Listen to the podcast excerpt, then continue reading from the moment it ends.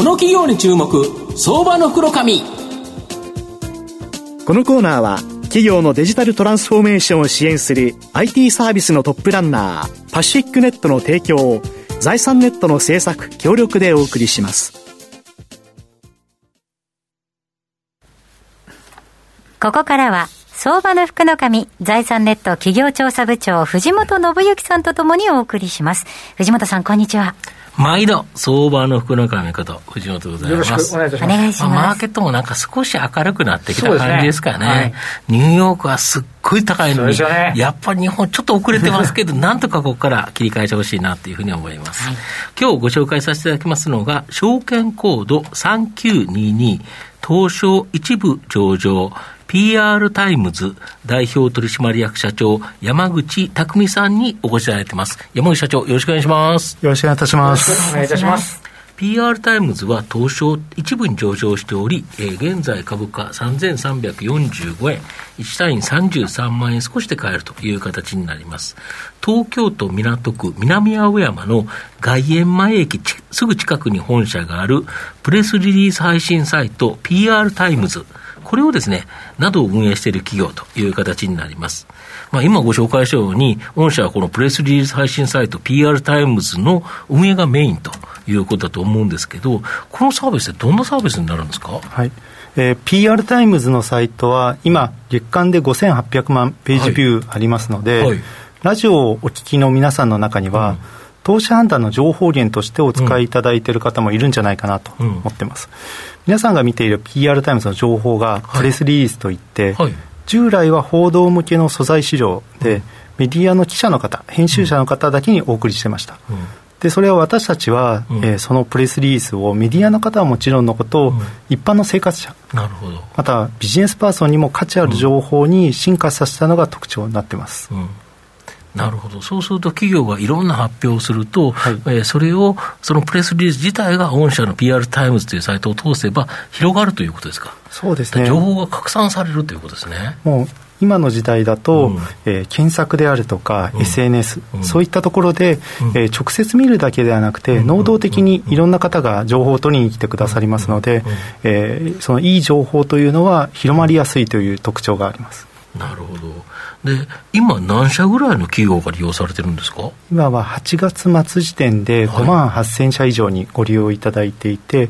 国内上場企業のうち47%以上にご利用いただいてます、うんうん、なるほど、まあ、こういうサイトということなんですけど、お金っていうか、どうやってお金儲けるんですか、この収益化、マネタイズってどうするんですか？PR タイムズにプレスリリースを、うん、えー、投稿してくださる企業の方からご利用料金を頂戴しています、はい、見る人じゃなくて、そうですね、投稿する方ですね。はい、で1回のご利用ごとに、はい、えー、3万円の重量課金です。はい、なるほど、はいただあの大企業などプレスリリースの機会が多い企業の方には、ありますよねありますよね、はいはい、そういった方には、えー、月額で8万円という定額課金のプランもあります、うん、あとすると月3回出せば得ということですよね。そうですね。ただ、うん、そうなって、えー、多く出せば得だから出した情報というのはクオリティが下がってしまうので、まあ、そうですよね。無理やり出しちゃうという感じがするから、はい、そうですねなるほど。そこはなかなか難しいところですけどだけどこれってストック型だから御社の場合その利用者数が増加して、この PR、あの、プレスリリースの配信数、これが伸びていけば、ずっと右肩上がりに上がりやすいですよね。そうですね。私たちは、うん、あの、定額課金を増やすというよりも、うん、まだまだプレスリリースを、えー、使ったことがない、うん、PR を、えー、やったことがない企業の方がたくさんいると思っていまして、まだまだこの、えー、その広げるフェーズだと思っています。で、御社の場合ですね、事業開始以来、14期連続で、売上高が25%超えの成長、営業黒字、この2つを達成されているという形で、安定的にですね、この売上高は高成長を続けてるんですけど、これ、なんでこんなことになるんですか？もう一言で言えば、お客様やユーザーに恵まれて、競争優位の高いビジネスが確立できたという証拠だと思ってるんですが、この背景は多分2つあると思います。はい。はい。で一つは良い戦略を立てて、うん、えー、必要な戦術を、えー、徹底的に、うん、あの随時やりきること、うん、でもう一つが、うん、えー、常に長期的な視点に立って、うん、えー、それに立ちながらも、うん、えー、短期的な結果、に向き合って逃げないっていう、まあ、これをずっと繰り返すことによって、えー、競争優位の高いビジネスができたと思ってなるほど、まあ、これによって高い成長、まずだから日本ではそんなにプレスリリースをいっぱい出して、なんか告知するっていうあれがなかったから、ガーって広がっていってると、まだまだ認知を高めて、特にあれですよね、その最近だと大企業は結構使ってるけど、地方の企業が出してるのはあんまり見ないですよね。そうですね。あの大企業で言ってもまだ半分に満たない、うん、ところです。けれども、あの地方の、うん、えー、中小規模の、うん、企業でいうと、ほぼ使ってないというふうに言っても過言じゃないと思ってます。なるほどこういう人がそういう情報を発信すれば、いろんな人が見ていただいて、まあ、その会社にとってのビジネスチャンス、広がる可能性ありますよね。そうですね。あの多くの企業にとってみると、うん、マーケティングやリクルーティング、うん、あとブランディングというのは、あの必ずこう、えー、行うことですので、その中で PR っていうのは、えー、全ての企業にとって、えー、力になれることだと思っています。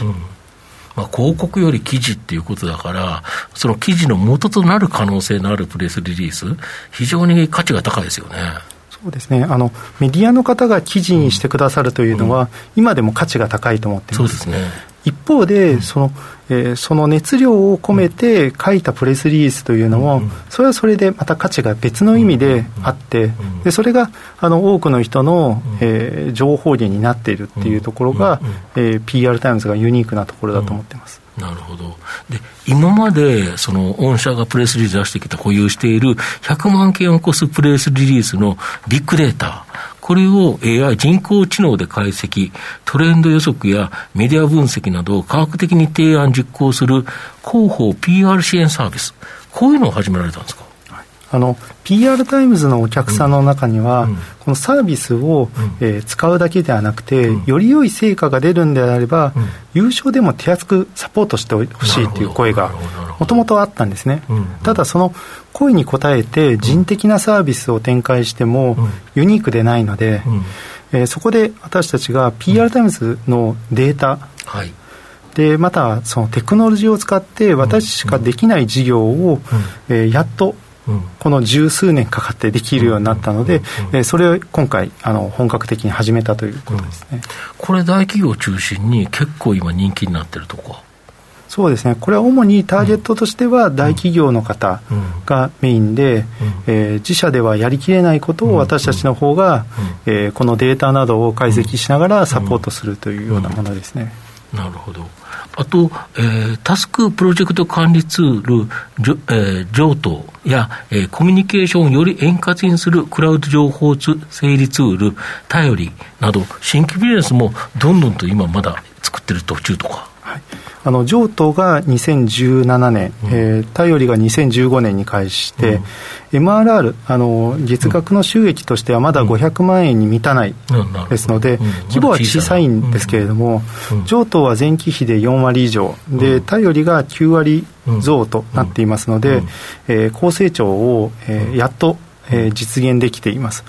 でただあのフェーズとしてはあの赤字で投資フェーズですので、うん、えー、この投資をしっかりと2025年ぐらいをめどにして、うん、えー、十分に利益が出るような目標設定を今しているところです。なるほど。PR TIMES、この大黒柱で成長しながら稼ぎつつ、それを新たなビジネスに投入して、まあ、次の柱、2本目、3本目というのを今作ってると。いうことですか？そうですね、あの PR タイムズでは、うん、えー、PR タイムズがずっと、うん、えー、まあ、柱であるというよりも、はい、PR タイムズの事業を超えうるような事業に挑戦するっていう、まず人材が台頭するような状態を作りたいんですね。でやがてえー、PR タイムズを本当に超えるような事業を私たちの組織の中で作りたいと思っていて、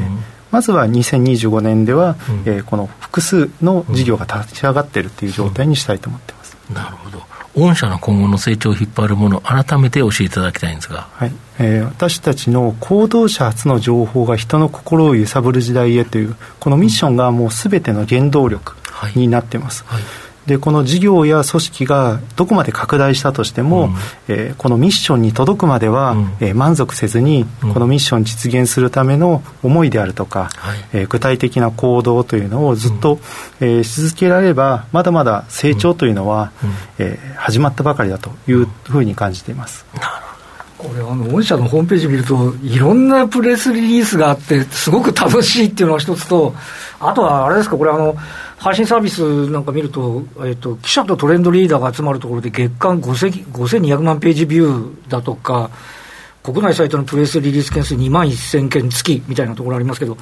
なんとなくあの最初に伺うと、なんかあの参入障壁としては低いような感じしますけど、徹底的にやっちゃって、もうついてこれる人がいないっていう、そんな感じなんでしょうかね。そうですね、あのサービスをこのように類似でスタートするというのは、まあ、簡単にできると思います。はい、もう1か月もあれば、こういうようなサイト、類似サービスは作れると思うんですが、ただここに、えー、有益なプレスリリースをこう多く集めて、その有益さをこう実感して、ユーザーに見てもらえる、はい、でまたその見たユーザーの中から、あ自分もプレスリリースを出したいと思うような、うん、こういうような好循環を作るっていうのは、うん、あのもうなかなかできないと思っていまして、そこがあの競争優位になっていると思っています。最後まとめさせていただきますと、PR タイムズは、プレスリリース配信サイト PR タイムズの利用者数を広告に頼らずですね、地道に増加させることによって、14期連続で25%超の売上高増を達成してきたという形になります。まあ、今後はその蓄積したプレスリリースを AI 人工知能解析によって、より効果の高い PR 支援サービスや、えー、ちょっと、えー、譲渡、えー、頼りなどのですね、新規ビジネスで、さらにですね、成長を加速させると思います。中長期投資で応援したい相場の黒髪のこの企業に注目銘柄になります。はい。今日は、証券コード3922東証一部上場 PR TIMES。代表取締役社長山口拓己さんにお越しいただきました。山口さんどうもありがとうございました。ありがとうございました。ありがとうございました。藤本さん今日もありがとうございました。ありがとうございました。企業のデジタルトランスフォーメーションを支援する IT サービスのトップランナー東証2部証券コード3021パシフィックネットは、パソコンの調達、設定、運用管理からクラウドサービスの導入まで、企業のデジタルトランスフォーメーションをサブスクリプションで支援する信頼のパートナーです。